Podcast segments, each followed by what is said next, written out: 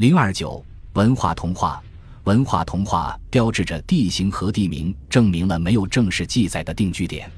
斯卡特莱是位于香农河口的一处修道院，这个名字是古斯堪的纳维亚语对爱尔兰词汇 Inus k a k e 的变形。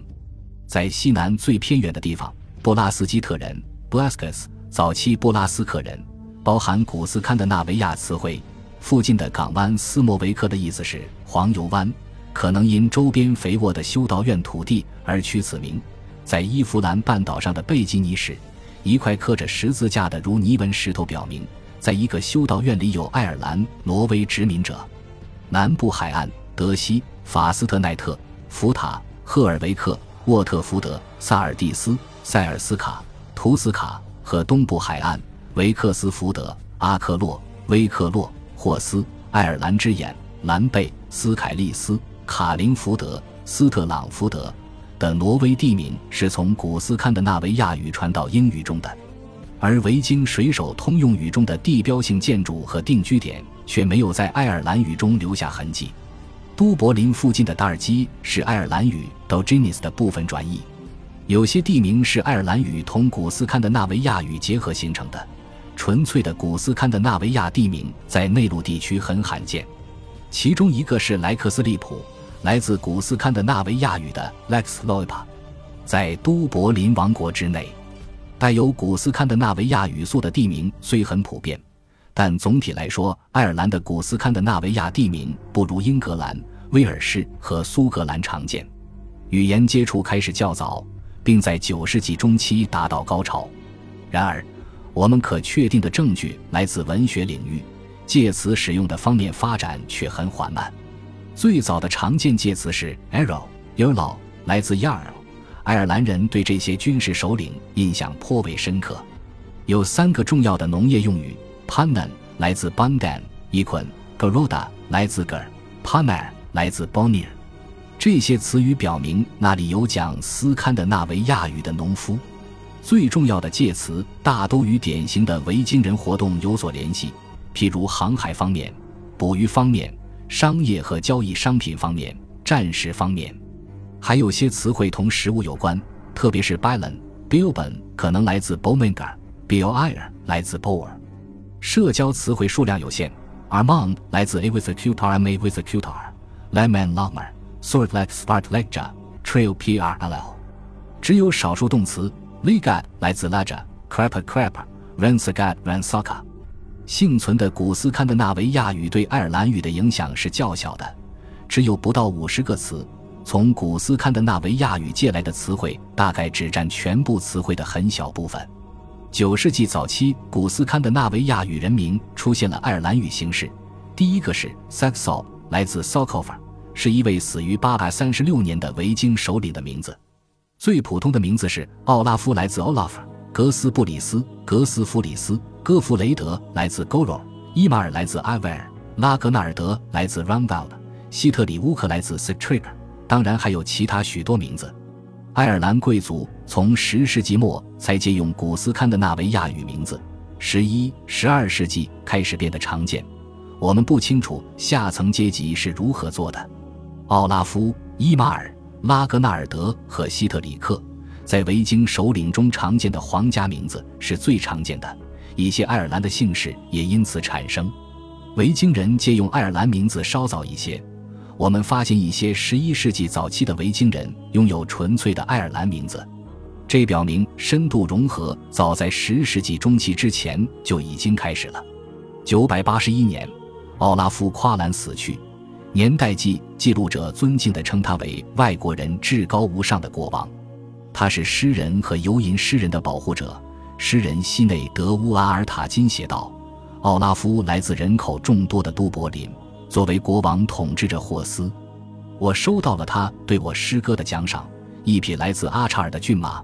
在十二世纪重要的文学作品中，有一部以古斯堪的纳维亚语写作，其他均以爱尔兰语写作。他们有助于我们了解维京爱尔兰社会。描述克隆塔夫之战的古斯堪的纳维亚语作品是。”布里安萨加大部分存于尼亚尔萨加和索尔斯泰因萨加、西乌霍尔索纳尔。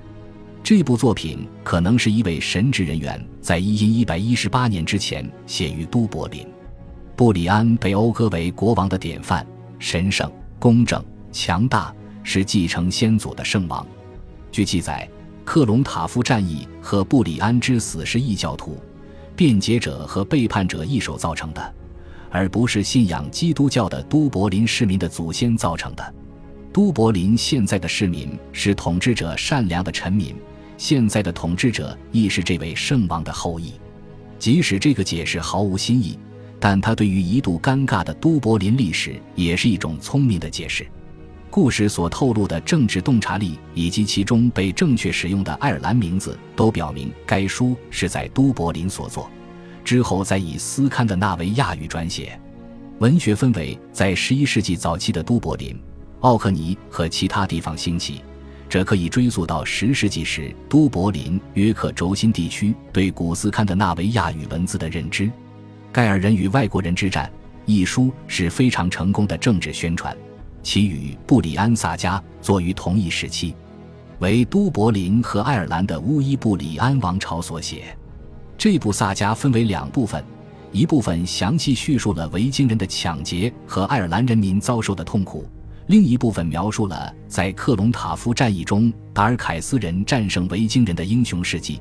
全篇皆是华丽辞藻和夸大其词的爱国主义。维京人狂躁、凶残、异教徒、无情、残忍，他们强暴了一块神圣的土地，他们长期的暴政被布里安所终结。布里安是英俊的圣者奥古斯都凯撒，是第二个强大不可战胜的亚历山大。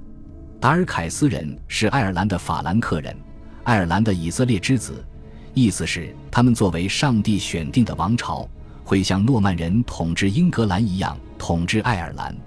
这段历史的改写意图将都柏林人放在臣民的地位，给予乌伊布里安人无与伦比的功绩。使他们注定成为爱尔兰之王。要使这种宣传产生效果，必须影响到目标受众。那么，这种融合程度究竟有多深？爱尔兰语中会贬低性的提及维京人磕磕巴巴的语言和骗子的虚伪。如果就此判断，那么融合程度相当深。爱尔兰的维京人能够从高度修辞化和丰富的爱尔兰文学中获得信息吗？毕竟，这不太可能是当时普通人的语言。穆尔赫塔赫乌伊布里安的宫廷是否会感激用文雅的古斯堪的纳维亚文学语言对都柏林历史进行微妙的改写呢？情形似乎如此。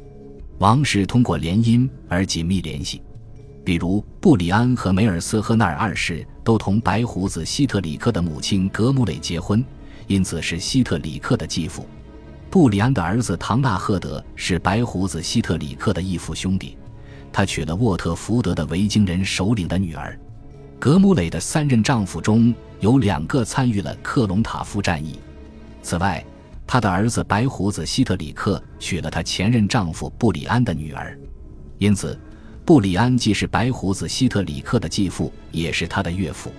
同时，白胡子希特里克是挪威国王奥拉夫一世的姐夫。人们可以得出结论：十一世纪和十二世纪的上层统治集团中普遍存在着双方言，这种情况也延伸到了文学领域。可以料想，这场统治集团内部最著名的军事冲突——克隆塔夫战役，应该由两种语言来描写。文化的多样性是爱尔兰和维京艺术在文学和语言学上相互渗透的产物。维京风格在各城市间传播。其中一个范例就是从十字，它是供奉真正十字架遗物的一件作品。它的制作始于一因一百二十三年，完成于一因一百二十七年。上面雕刻着赞助者爱尔兰国王塔德巴赫乌阿康丘巴的名字。他在一因一百一十八年得到了都柏林的王位，这是斯堪的纳维亚乌尔内斯风格的辉煌成就。正如艺术上的融合一样，语言和文学也是如此。他们也被共同的基督教文化联系起来。十世纪，都柏林与爱尔兰的其他地方有了紧密联系。大型修道院在维京人控制的地方兴盛起来：莫纳斯特博伊斯修道院、邓利尔修道院、德罗姆斯金修道院、克朗多金修道院、塔拉特修道院和其他位于维京人定居点近郊的修道院，从早期就开始影响维京定居者。像格伦达洛修道院和基尔戴尔修道院这样的大型建筑，在城里或附近建立了新的机构。早在九世纪末期，都柏林人中就存在基督徒。十世纪的王朝统治者都是基督徒。九百四十三年，奥拉夫·夸兰正式成为基督徒。一千零二十八年，他的儿子白胡子希特里克前往罗马朝圣，后来在都柏林建立了一个教区，直属坎特伯雷管辖。十二世纪的一首挽歌描绘了一个都柏林的基督徒形象，诗人称那里的人们为阿拉尔特的种子，洛赫兰勇士的后人。我不情愿，但又主动前往都柏林，前往奥拉夫的金盾之堡。从都柏林的教堂和墓地，我敏捷而又缓慢地前行。哦，都柏林祈祷的人们、院长和主教们，直到我能看到他，再把东方的塔迪奇用泥土覆盖。由一首描述都柏林，出自阿玛的爱尔兰诗歌，大约作于一千一百二十一年或一千一百二十九年。